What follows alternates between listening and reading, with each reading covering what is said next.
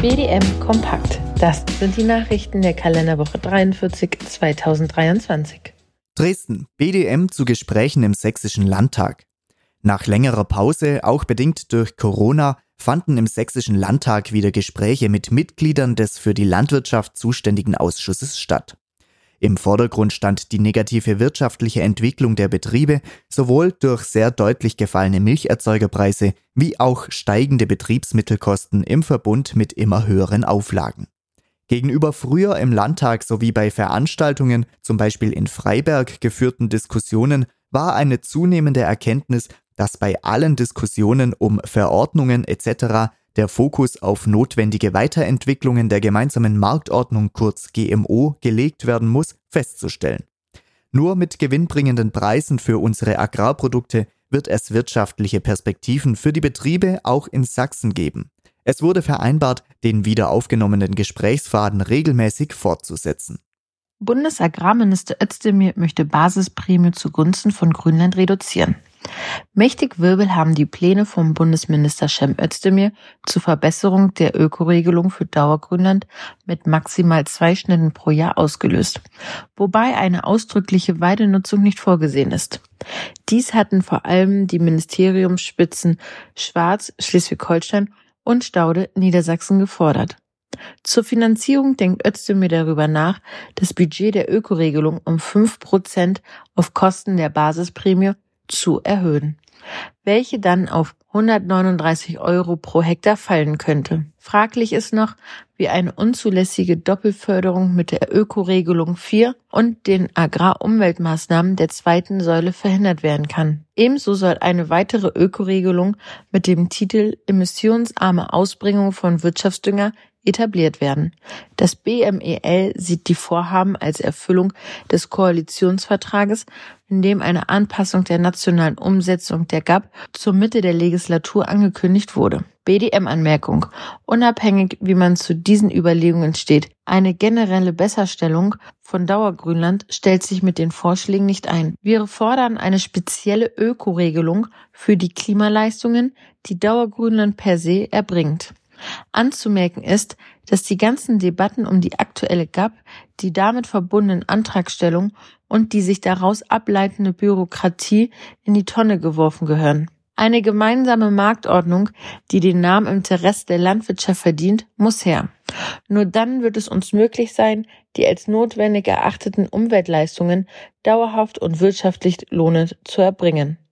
München. Kaniber fordert Sonderagrarministerkonferenz. Als Reaktion auf die Pläne aus dem BMEL forderte die alte und wahrscheinlich auch neue bayerische Landwirtschaftsministerin Michaela Kaniber eine Sonderagrarministerkonferenz. Eine erneute Anhebung der Umschichtung für Ökoregelungen zu Lasten der Basisprämie sei weder mit den Länderministerien abgestimmt, noch sei sie für Bayern zustimmungsfähig, so Kaniber. Sollte sich eine Mehrheit der anderen Bundesländer hinter diesen Antrag stellen, könnte die Sonder-AMK noch im November stattfinden. Den AMK-Vorsitz führt bis Ende 2023 Schleswig-Holstein. Debatte um Anbinde- und Kombinationshaltung nimmt Fahrt auf. Im Rahmen der Novellierung des Tierschutzgesetzes sieht der dafür auf dem Tisch liegende Vorschlag der Bundesregierung neben einem Komplettverbot der ganzjährigen Anbindehaltung auch ein Verbot der Kombinationshaltung für Betriebe mit mehr als 50 Rinder, die älter als sechs Monate sind, vor. Angedacht ist eine fünfjährige Übergangsfrist. BDM-Anmerkung. Weder der gegenüber früherer Diskussion verkürzten Übergangsfrist und schon gar nicht der Begrenzung der Tierzahl bei der Kombinationhaltung kann zugestimmt werden. Diese BDM-Position werden wir sowohl auf politischer Ebene als auch bei Gesprächen mit anderen Verbänden sehr deutlich machen. Der vorliegende Gesetzesentwurf hält fatale Folgen für die Agrarstruktur in vielen Grünland geprägten Regionen.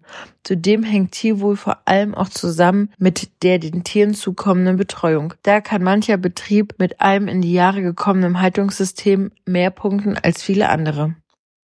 München. Hubert Aiwanger wird Waldminister, Freie Wähler bekommen digital statt Agrarministerium. Halali dachte sich wohl der stellvertretende bayerische Ministerpräsident Aiwanger im Laufe der Koalitionsverhandlungen und beschloss, sein Ministerium, bisher zuständig für Wirtschaft, Energie und Landesentwicklung, noch um die Bereiche Jagd und Forst aufzuhübschen. Gegönnt sei es dem passionierten Weidmann und Waldbesitzer Aiwanger ja. Man kann allerdings schon fragen, ob die Jagd wirklich ein solch bedeutender Wirtschaftszweig ist, dass sich eine Angliederung an das Wirtschaftsministerium lohnt. Im Gegenzug gab Aiwanger nämlich die Bereiche Tourismus und Gastronomie im Urlaubsland Bayern, Bereiche mit Milliardenumsätzen, an das Landwirtschaftsministerium ab. Auch hier kann man fragen, ob thematische Harmonie zwischen europäischer Agrarpolitik, gesunder Ernährung und Bettensteuer so einfach herstellbar sein wird. Sicher ist, dass das Agrarministerium auch weiterhin in CSU-Hand bleiben wird. Direktzahlungen kommen erst nach Weihnachten.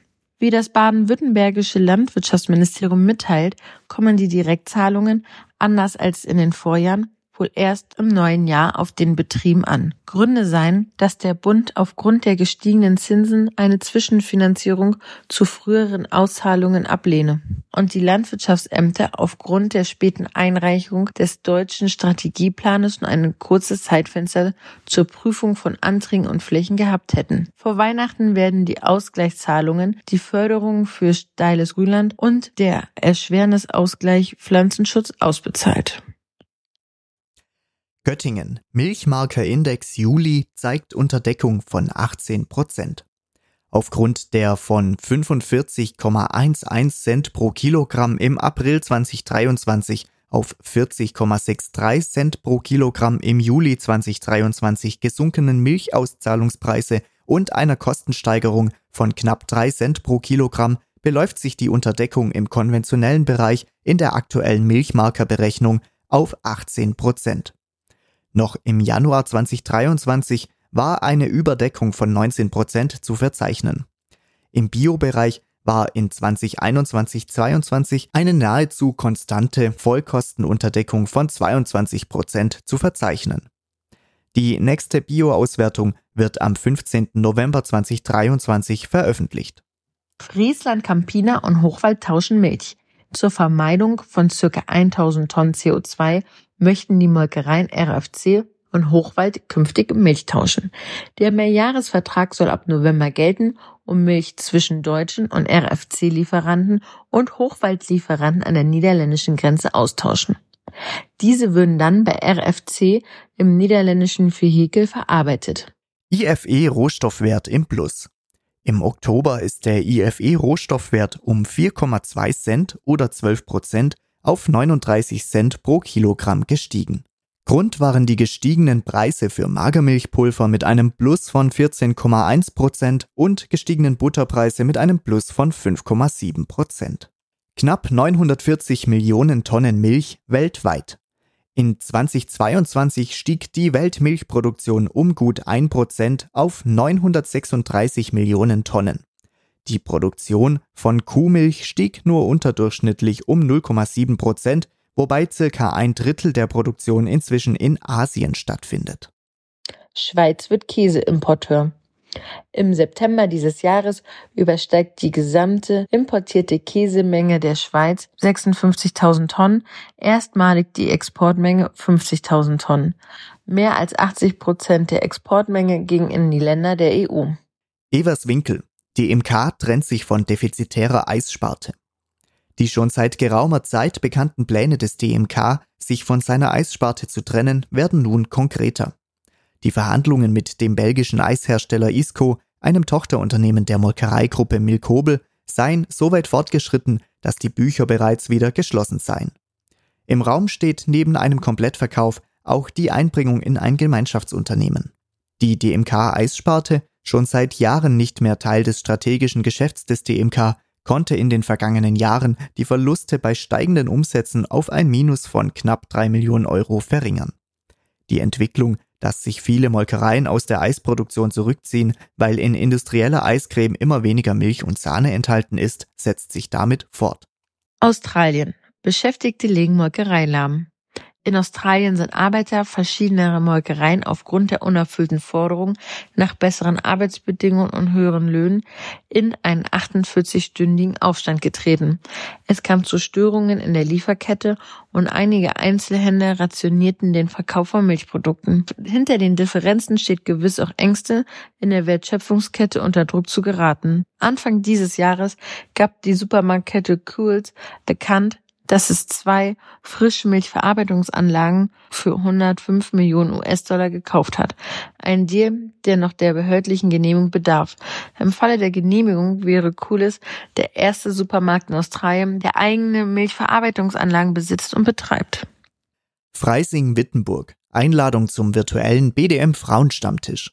Mit dem Thema Altersvorsorge beschäftigt sich der nächste Frauenstammtisch am Donnerstag, den 2. November 2023 um 20 Uhr. Anmeldung bis 1.11. per E-Mail an a.funke.bdmverband.de. BDM schreibt zum zehnten Mal den Journalistenpreis aus. Achtung, es laufen die letzten Tage für die Bewerbung für unseren diesjährigen Journalistenpreis Faire Milch. Einsendeschluss ist der Mittwoch, der 1. November. Wir suchen engagierte Journalistinnen und Journalisten, die mit ihren Beiträgen Themen authentisch darstellen, gründlich recherchieren, klug analysieren und aktuelle Entwicklungen kritisch hinterfragen. Egal ob Text, Ton oder Bild, online oder gedruckt, wir sind gespannt auf die Einsendungen. Euer Bundesverband Deutscher Milchviehhalter.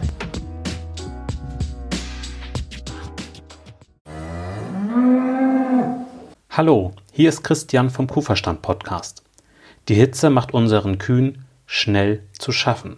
Doch wann beginnt Hitzestress genau? Woran kannst du ihn erkennen? Und welche drei Säulen gibt es, um Hitzestress effektiv vorzubeugen? Über diese Themen spreche ich mit Elisabeth Zissler in der Kuhverstand Podcast Folge 132. Du findest Kuhverstand überall, wo es Podcasts gibt. Die Folge zum Hitzestress hat den Titel Wird Hitzestress unterschätzt? Viel Spaß beim Reinhören. Dein Christian Völkner.